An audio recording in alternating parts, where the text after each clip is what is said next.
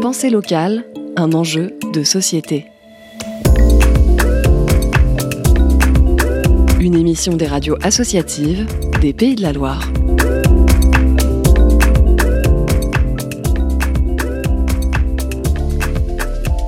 Un magasin alimentaire en apparence comme les autres, avec de grandes baies vitrées et une large entrée. Mais à l'intérieur, c'est l'effervescence. Entre les rayons de boîtes de conserve et de pâtes, les étalages de légumes colorés et les bouteilles de vin, une dizaine de bénévoles s'activent. Tous sont adhérents de l'épicerie et se définissent comme des fourmis, efficaces et bien organisées. Parmi eux, Amédée, en chemise à carreaux, il est membre depuis 4 ans. On s'occupe des commandes, des- de la vente, de la comptabilité, de la communication, de tout ce qu'il y a à faire pour faire tourner une épicerie.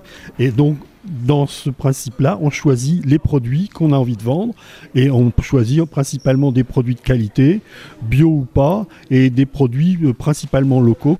L'idée, c'est de lutter contre la malbouffe. Ici, deux règles s'appliquent, l'implication de chacun et l'amour des bons produits. Anne est une fourmi depuis maintenant deux ans et elle donne de son temps régulièrement pour aider au fonctionnement du magasin. Euh, on donne trois heures de notre temps par mois. Donc euh, li- l'idée, c'est vraiment de, de participer à la vie de, de l'épicerie, puisqu'en fait, il n'y a aucun salarié.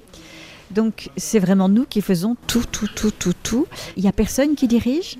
Et chacun fait sa part dans son coin, en coordination avec les autres, mais d'une manière invisible. Et ça tourne. C'est la démocratie participative. Chacun fait sa part dans une bonne volonté, en y mettant tout son talent, son expérience, ou en découvrant, en acquérant des expériences, parce qu'il y a plein de choses qu'on ne sait pas. Alors, concrètement, vous vous répartissez les missions comment?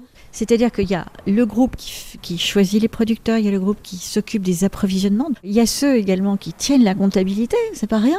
Qu'est-ce que j'oublie à m'aider euh, Il y en a d'autres? Non, non, mais le, le- le principe, c'est que pour pouvoir euh, être de client dans l'épicerie, il faut obligatoirement donner de son temps. C'est-à-dire qu'il n'y a pas, on ne veut pas qu'il y ait des gens qui, qui consomment sans euh, faire marcher la, boutique. Parmi ces 200 clients acteurs de leur magasin, il y a Joël, retraité.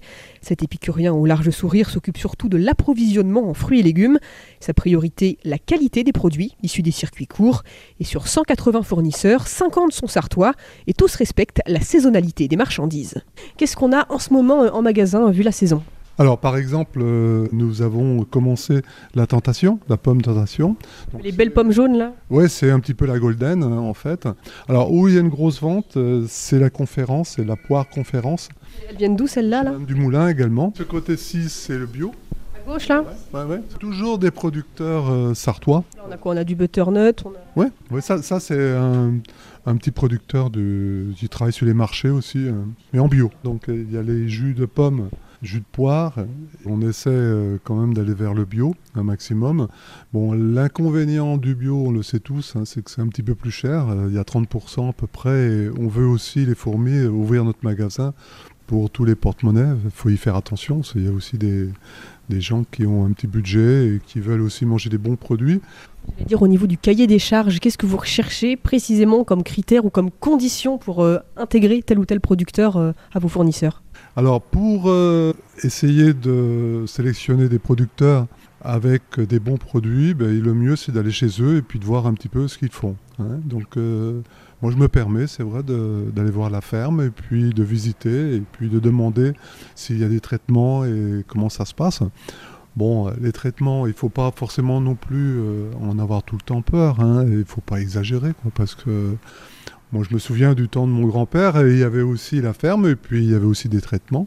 Mais il faut aussi que ça soit fait euh, avec euh, parcimonie et qu'on n'ait pas euh, non plus des abus de ce côté-là. C'est très important. Quand on démarche un, producteur, on lui demande ses tarifs et puis on vérifie si ça nous convient. C'est clair que si les prix sont trop élevés, ben on ne le prend pas. Mais autrement, on ne demande jamais à un producteur de baisser ses tarifs. On les accepte ou on les accepte pas.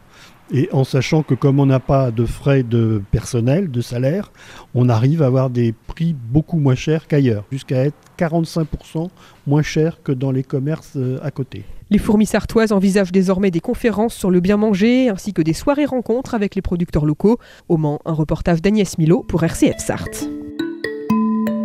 C'était Pensée locale, un enjeu de société. Une émission de la Frappe, la Fédération des radios associatives en Pays de la Loire.